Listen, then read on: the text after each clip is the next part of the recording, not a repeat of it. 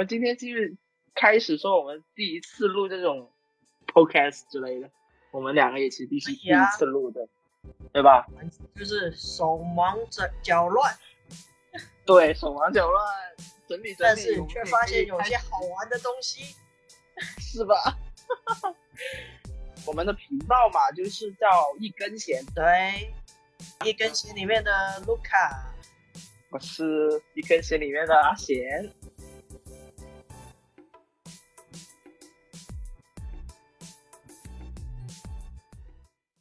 那我今天可能想聊一下，就是说你也知道嘛，最近就是很火嘛，有个节目就是叫《乘风破浪的姐姐》，对吧？我相信你也有没有看过，也有了解过，对吧？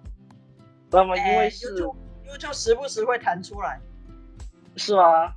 对，想你想不知道也有点难，除非你就把 YouTube 关掉，但我不可能做这种事。对，对啊，那你有？有没有看过一些片段呢？它就就算是有那个有那个有弹出来，你有点进去看过吗？请问，我很好奇。有啊有啊，因为里面有一些令人怀念的偶像嘛。哎，等一下再讲，好像死掉的感觉，不是就是就是有一些很久没见的偶像。对啊，比如呢？比如你觉得你的那个你的年轻的时候有看过一些，经常会看这些什么偶像呢？啊，我当然，我当然就是 Twins 啊。哦，因为这个乘风破浪的姐姐嘛，也会说，当时候最出名不是有个王心凌嘛？当然，就是这个王心凌也是说我当年，呃，年轻的时候，初中的时候，就是我的 M 古老的那个 MP 三里面，MP 三里面会经常会放她的歌嘛。然后也不得不说，也是我的初恋嘛。嗯，虽然说是个男人们的初恋，可能也是我。也是我年轻的时候的初恋嘛，真的是。悲惨。对啊，然后王心凌我也知道，因为我后来也是有到那个台湾念书，然后他好像刚好就是，啊，比较盛盛红的时期吗？他他跟杨丞琳是同同时期吗？应该好像是，我觉得是差不多。虽然不知道他们说具体出道是哪一年，但是说的确是那个时代是就那个时候是什么呃周杰伦、王心凌、杨丞琳、蔡依林那那些人物最火的时候嘛。对，因为我记得我去念大学，去台湾念大学的时候，好像那时候就是《恶魔在身边》吧，比较比较流行的那个，然后我就认识了杨丞琳，然后一直。到处听到他那首委屈，听得我也很委屈了。是这样子的，哎，真的，一首歌一直反复听，我不是说它不好听，但是心里会开始莫名的有种啊，好了，有没有其他歌？就就等于之前之前那个啊，呃，迪士尼，Elsa，Let It Go，Let It Go 那种，那只要到处一直都有在播。然后他也在唱，唱到自己小沙的，那个喉咙都坏掉了，继续唱。然后我直接跟他唱一句：“你 Let me go，你不要再唱了，好吗？” 来，Let me go，Let you go。哦，Let me go，I let you go，OK，可能吧。对，那对啊，我懂，我懂，我懂。那他的确是那个时候，Let It Go 就是真的是特别火，几乎是所有的小孩子们都爱，都能朗朗上口的一首歌嘛。对对对，就是所以我觉得那时候黄心凌跟杨丞琳也差不多是这个状况。对啊对啊对啊，就是你想不认识，但是总会听；你没有刻意去认识，但是你会知道的。一一个你会知道的一首歌，一个艺人我知道就是。大街小巷都在唱那种，嗯，哎，对啊，那其实吧，就是也回到我们今天嘛，其实我们今天也是想聊一下，说因为乘风破浪的姐姐，然后出了这么多当年的一些比较火的，哎，其实也就是王心凌的，所以也是看到了王心凌之后，我们会想到说，哇，其实当时我们那个时候那个年纪，其实是看了很多那种台湾的偶像剧嘛，也。就是特别是我了，我那时候就是会说小年轻，特别是我初中的时候吧，初中的时候是那个时候看那个看偶像剧是看的特别特别特别多的时候。当然，其实也是有看港剧，也有看嘛。但是就是说，当年当年的台湾偶像剧可是就是非常非常出名的，就那种各种什么霸道总裁，什么各种偶偶像啊什么的那种风行的时候嘛。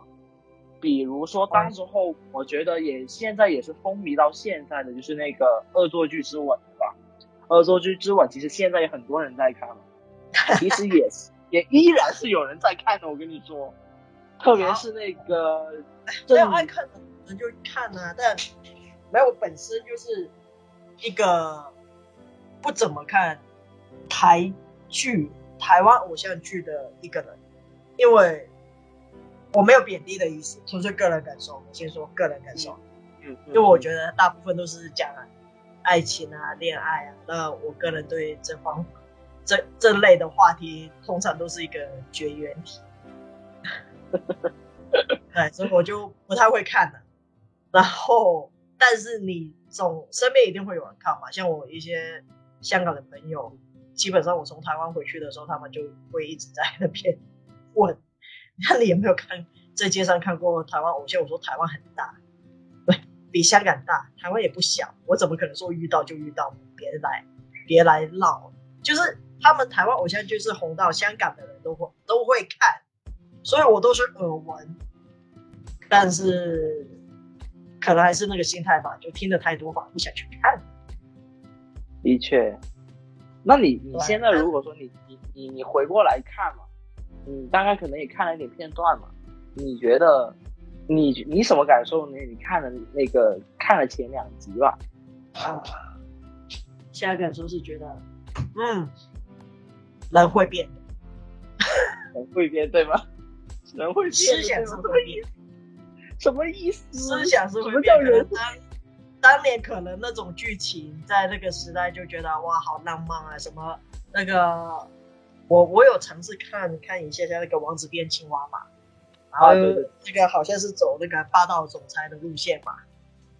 对啊，可可能那时候觉得这种设定形象是很吃香的。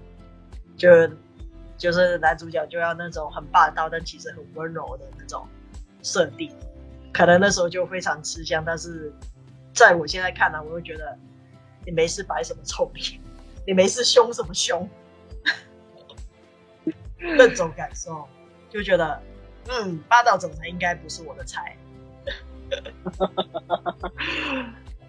那的确，说年轻的时候为什么会说这些剧会火？就是说小的时候，特别是我觉得我小的时候吧，就是初中的时候吧，就是觉得就是说那个时候也没什么没什么好看的，连那个手机啊什么的都是那种翻盖或者是那种推的那种手机，几乎就是也不怎么上网，然后然后也不怎么去看，就唯一能够让能够让我觉得能找到乐趣的，可能也就是看这种。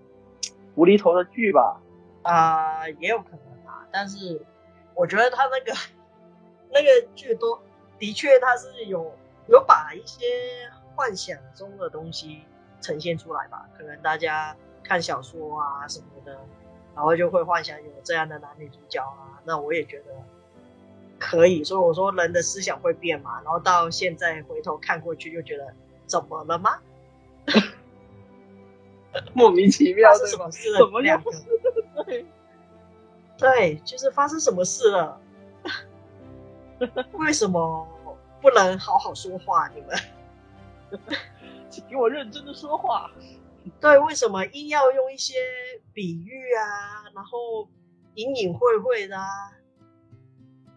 哎呦，的句子去去说这些事啊？哎呀，那那拐着弯说话不就是我们经常会使用的手法吗？好了好了，我我从来没没谈过恋爱了，我也没有太大兴趣，可能我真的很难感受那种的感受。比如说你其实比较小的时候，或是你初高中的时候，你你你那边又会经常看什么剧呢？有什么是让你深刻的作品？我一定看港港剧比较多，然后最最最喜欢的话一定是《西游记》。哪一版《西游记》？是张卫健那部张吗？卫健那一版，因为后面是还有那个张卫健只有我我只看第一版哦，我不看穿白色衣服那一版哦，我只看第一部哦。那最经典的确也就是第一版呀、对，第就是那那个那个陈浩民也不差，但是我还是比较喜欢张卫健版。张卫健版对吗？我我那个时候是喜欢陈浩民那个，后来是因为是吗？后来是因为他演了那个《封神榜》嘛，他啊，不是之对前后面后面不是很好看对啊，他好看到可以连我老爸不太看电视的都想回家追的那种。是吗？是吗？是吗？对我我也觉得难得我爸有有一次我印象很深刻，就是我爸说啊，啊吃赶快外面吃晚饭，然后回家我要看《封神榜》。以我的记忆中，他好像从来没有这样，但唯独《封神榜》，他他一定会成这个功的的。抓住我爸的心了。那其实真的就是很好奇，就是说，当时候我是喜欢，因为我喜欢是什么？我喜欢里里面是那个陈浩民和当时候不是还有一个，应该是当时候是应该还有一个喜欢他的，呃，那个谁，石榴姐是一个了，然后还有一个那个是那个叶璇，好像是叶璇吧。啊，对对对对对对对，叶璇不是不是就是一个很暗恋他的一个角色吗？我那时候觉得呢，我我那个时候觉得他特别惨，我觉得他就是一直一直说喜欢喜欢那个陈浩民，但是呢又是那种默默的在后面跟着他帮他，然后最后最后到最后的最后还还还死了，死了之后还变成了一只蝴蝶，那个时候我就我就我就我就觉得这个角色太惨了。呃，就整个就是狗血，就要虐他。就是虐虐的，真的是虐的，我都觉得我好心疼，从来没有这么心疼过一个这么个女性角色的。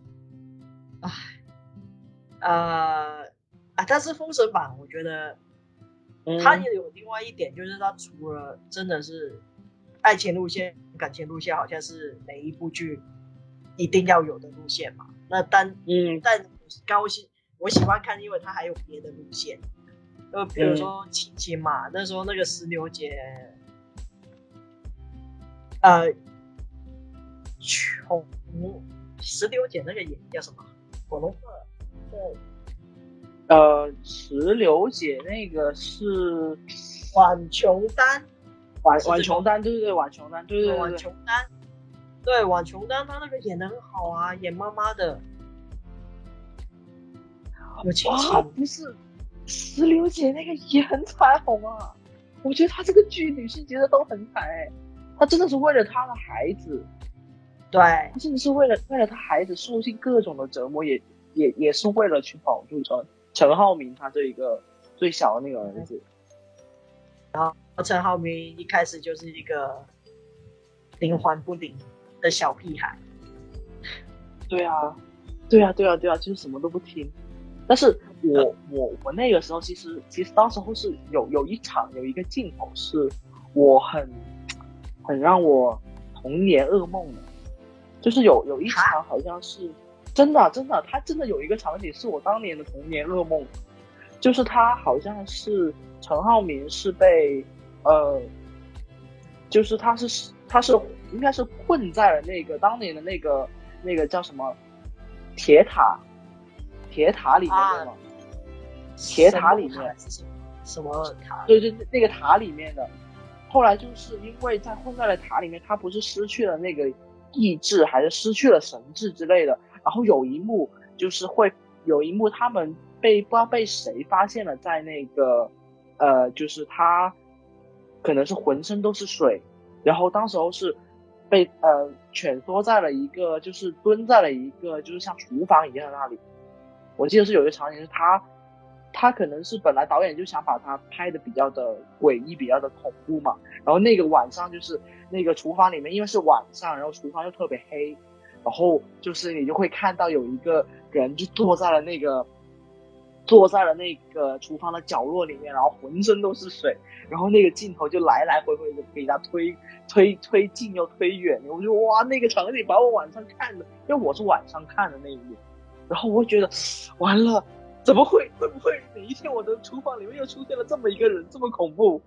他浑身都是水，但但是但是的确就真的很好看了。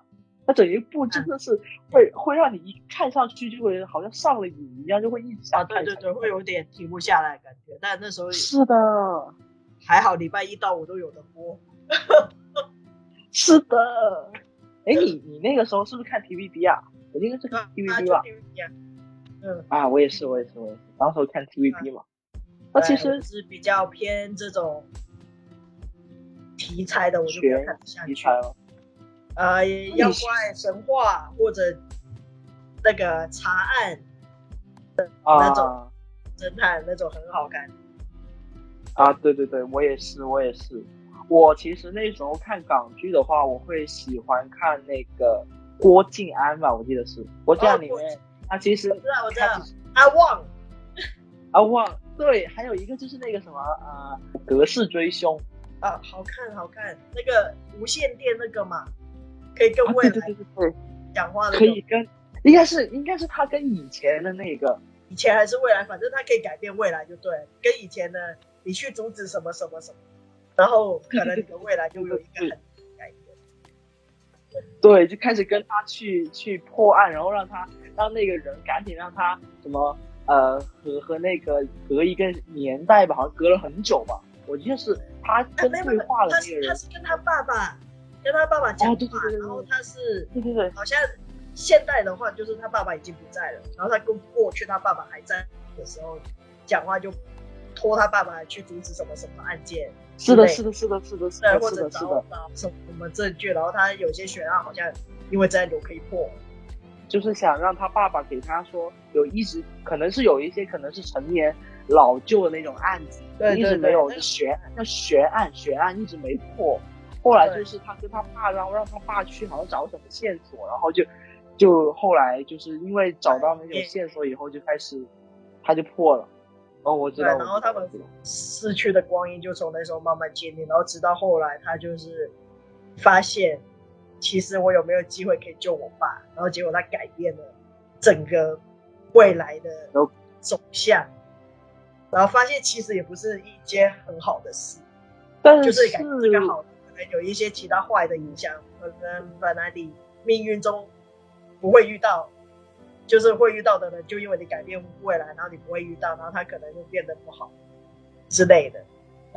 对啊，但是我记得是当时候应该是他们最后是应该是说郭靖安是尝试想改变未来，但是后面好像其实他也没有改成功吧？他有改成功吗？我记得好像是没有把他。我记得没记错的话，他是有算是有改，他的确有改到了。因为当你未来在进行的话，你过去的未来它还会继续在进行嘛？你没办法跟说我在十三号的时候，我跟十二号的人讲话，然后我在十四号的时候，你只能继续跟十那边过去的日子还是会一直一直的过嘛？所以他你也没办法说定点在一个日子去。跟当时的爸爸讲话嘛，所以他是有改，只是他爸有把他再改回来。他他到未来好像他爸算是算是有救回来，但是好像变成出家当和尚，所以他们变成也是不能一起生活在一起住。哦，啊，出家了吗？我怎么我怎么没记得他出家了？因为我记得印象最后一个好像不知道在哪里，然后看到一个和尚啊，然后那个是他爸爸的样子。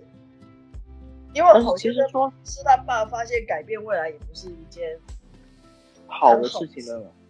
他已经知道他爸是因为什么而死，因为几月几号，然后你就说你那那天你就躲掉这件事。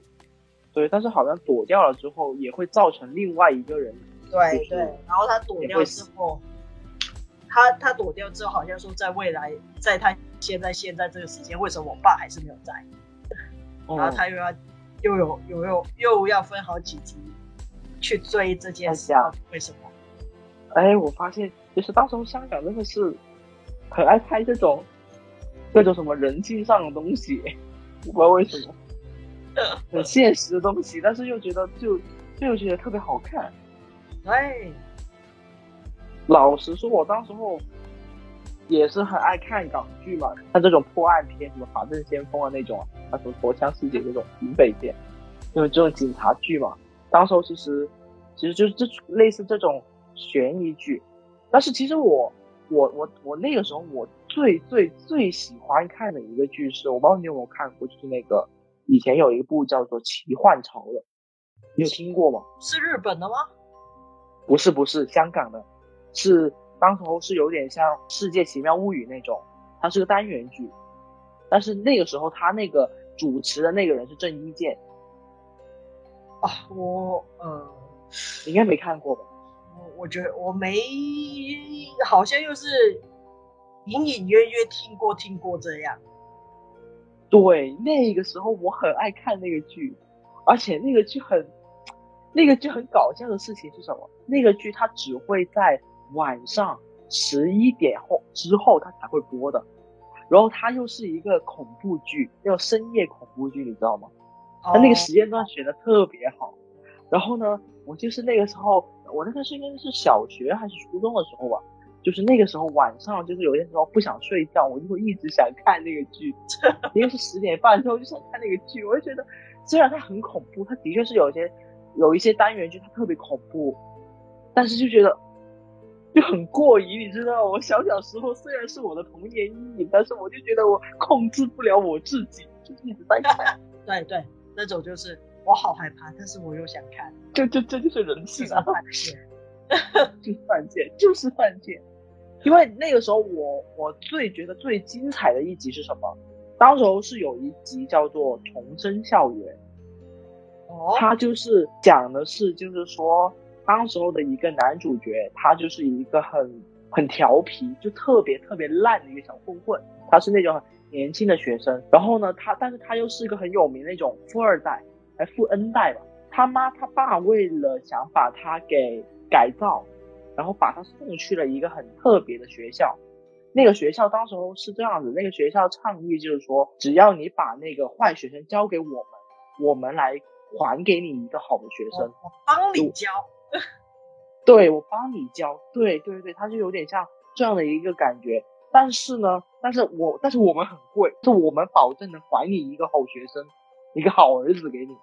哎呦，然后后来就是说，当他去进入了这个学校的时候，他就发现了很多就是琐琐碎碎的细节，因为那些那他进去那个学校以后，就是那个学校要让他去做各种身体检查，就比如说他会量你的身长有身，就手臂有多长呀，量你的心。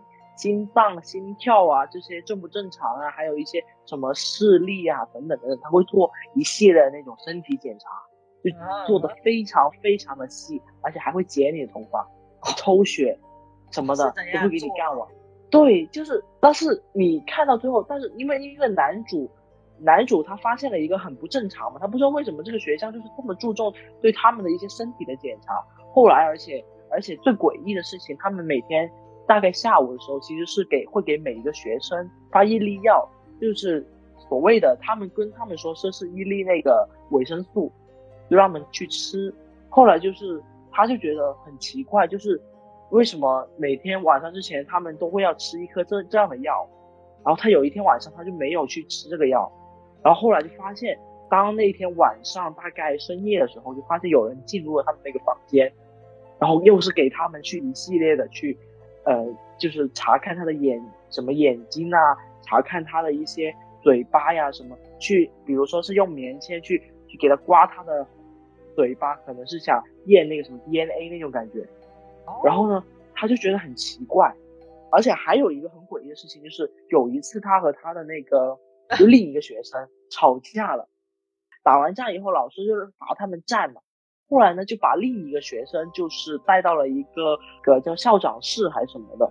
等他过了下午之后，他就觉得为什么那个学生一直没有一起过来跟他去罚站嘛？他就很奇怪，他就问了一个老师，就说：“哎，他说那个人为什么什么迟到啊什么的？就怎不是说好要一起罚站之类的吗？”后来那个那个老师就跟他说，他就说：“哎，他说那个校长觉得他呃。”已经改造良好了，已经让他毕业了。他该不会是做那个以前那个很不人道的那种手术，什么把你的脑袋的某那个叫前叶耳吗？还是哪哪一块削掉，然后会变乖？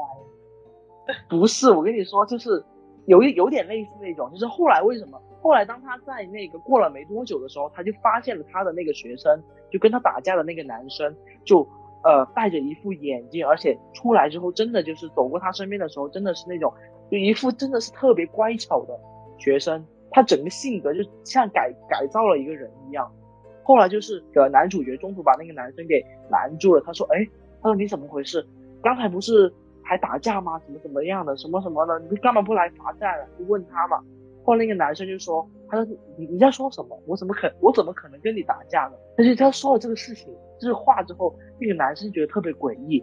后来其实其实吧，其实到了最后之后，那个男生发现，那个学校为什么那些人会变乖，是因为他们都做了克隆。他给每一个学生都做了一个克隆，是了一个，他是复制了一个人出来，然后原来的那个人就被可能是被。呃，怎么怎么样嘛？就是可能会被杀死啊，或者是怎么怎么样。就原来那个人，他们就被给他给丢了，然后重新复制了一个新的人出来。所以其实为什么那个时候之前他会给那些学生做各种各样很精细的那种身体检查，哦，就是为了提取这些数据，然后复制一个新的人出来。哇塞，你不觉得看了以后觉得鸡皮疙瘩吗？我是看了之后，我觉得这以这个剧本来讲，以当时来讲，应该是蛮震撼的，真的很震撼。而且我跟你说，特别特别特别最震撼的是什么？其实最后一幕的时候，其实那个那个男男主角是已经发现了，那个男主角是发现了这个秘密嘛？他发现了那个实验室，然后实验室里面都是克隆体，他发现了他自己，也就是说，其实下一个就到他自己了。他就，但是那个时候他不。他进入那个实验室，又被人发现了，然后他碰到那个类似那种什么警铃啊那种那种声音，就引引起了，就是他他被他被其他人发现了以后，学校也其他人去追他，他就一直逃。其实后来他是逃逃过去了。当他逃到那个教学楼的时候，他就看着，他就眼睁睁的看着另一个自己走向他的爸妈哇塞身边，然后呢，男主就那个崩溃了嘛。他就在那个教学楼里面大喊，就说：“爸妈，我在这里。”怎么怎么怎么怎么？对呀，不是我跟你说，最诡异的是什么？他妈 好像听到了，他妈妈是其实忘听不到。他妈妈对他妈妈是看了他一眼的，他往那个方向看了他一眼的。然后呢，他爸就说：“哎哎哎，我们的儿子就把他给拉回来了。”哦，拉回来了以后，其实他妈妈其实有一点依依不舍的。但是你知道吗？其实到最后以后，其实，在那个在最就回到了最最最开始的时候，其实他父母是知道的。对，他父母知道这个是知道。对，来的孩子不是不是同一个人哦。对，就是我们，我们就是一个，就我当那时候跟那个校长去签合同的时候，就是说我们就是一个克隆的一个学校。你最终你的儿子是肯定是回到你的身边，我们会还给你一个全新的儿子。就也就是说，他其实他妈妈，他妈妈是把他，其实他爸妈已经有点受不了他，宁可要一个就是样子一样的一个新的人。对对对对，最后的男主就是看着自己另一个自己被带走，然后他被其他老师、工作人员给抓回去，然后抓到一个那个像监狱一样什么的，然后。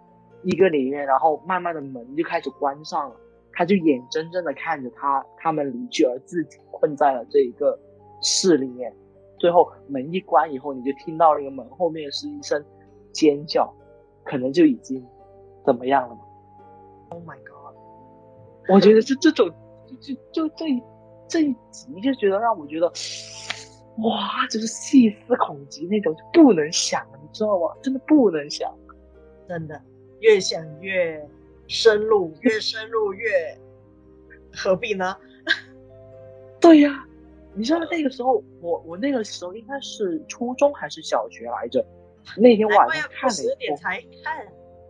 对呀，就是这个奇幻潮，其实是那个时候应该是十点半还是十一点，反正就深夜剧场。哦，然后呢，就是你你你看了之后，你就觉得，哇塞，我是不是以后要乖乖的听我爸妈的话，不然哪一天真的出了一个这么个学校，啊，有效哦。如果是达到这个效果，那他不应该是后十二点后播。因为我后来又看了一遍，就可能再大一点的时候，我再看，我就会思考，我就会思考说，完了，现在的这个我是被改造了几次？现在那个我是 原来的那个我吗？你暂停，你暂停，你这个你 就 over。我知道我会想那个事情，现在的我真的是还是原来的那个我吗？其实是不是已经我们已经被改造了不知道多少次了？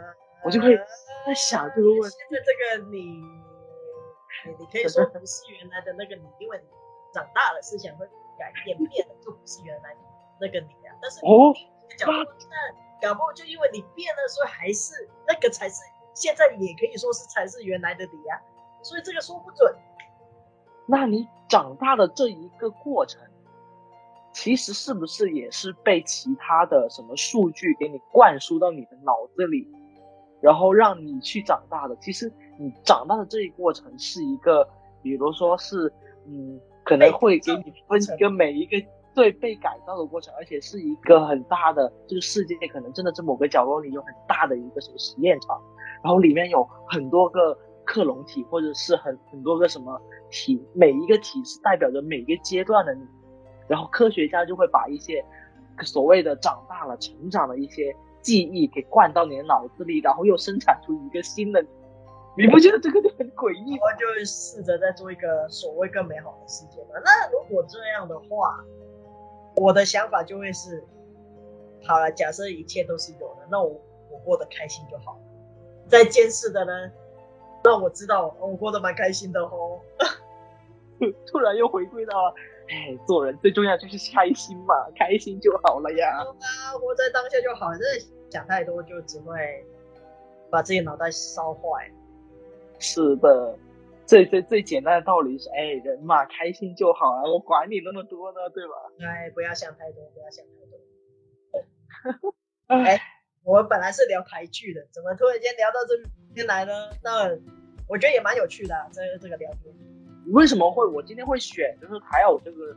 话题是因为浪姐出了以后，有很多那个当时候一些台湾的一些很著名的一些什么甜心教主、甜心奶奶什么的，当时候比较火的一些艺人出现在那个节目里面，也带起了一股，就是说大家就开始回忆起说啊，当年我看了什么什么偶像剧啊，或者是什么什么样的嘛，就开始回绕着电视剧，对，然后就各自回到了我们印象比较深刻的电视剧。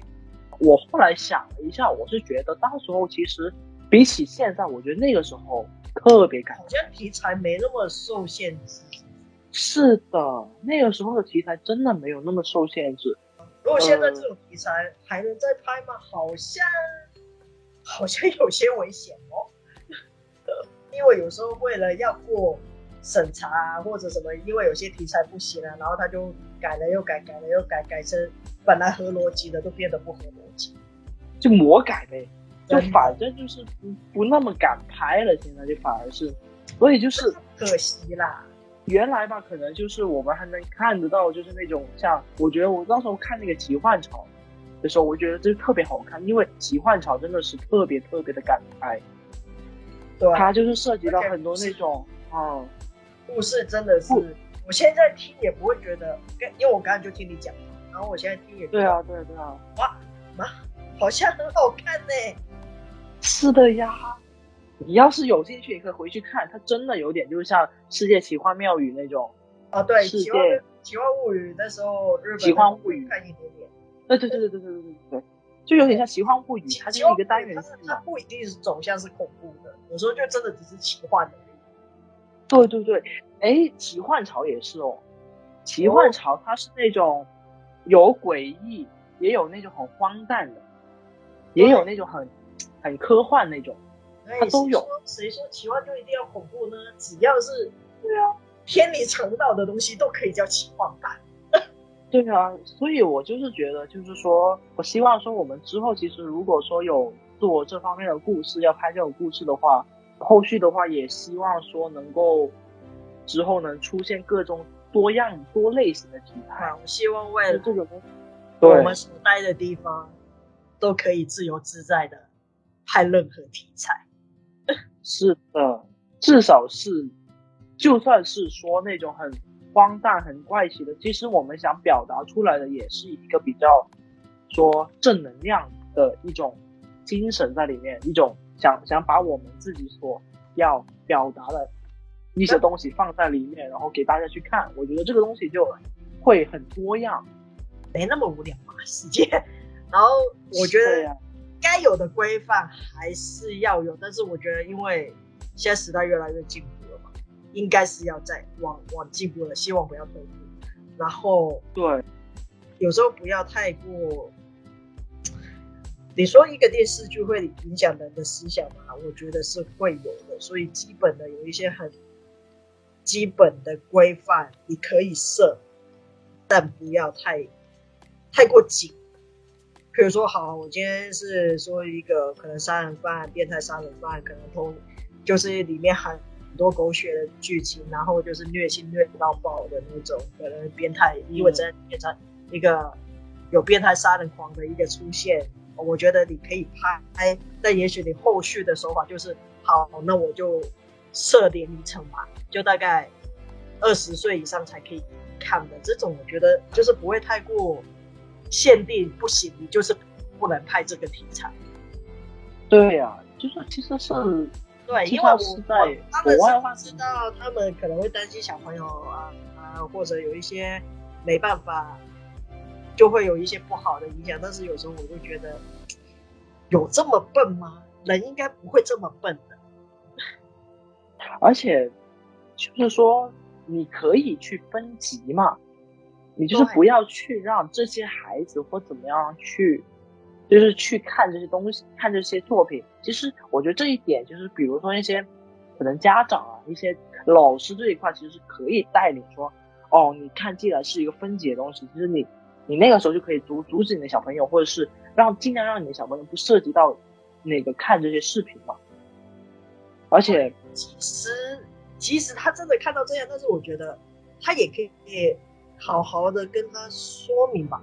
毕竟思考有很多个角度的，有时候就可能因为你看，就等于有些人觉得看动画是无用的啊，有些家长觉得你长那么大了还看什么动画？但其实你像《进击的巨人》啊，或肝蛋啊，某些某些动画是可以很启发小朋友一些很深的思考。对，他有的时候被誉为一个神作，我觉得很多时都是他可以启发一些很深的思考。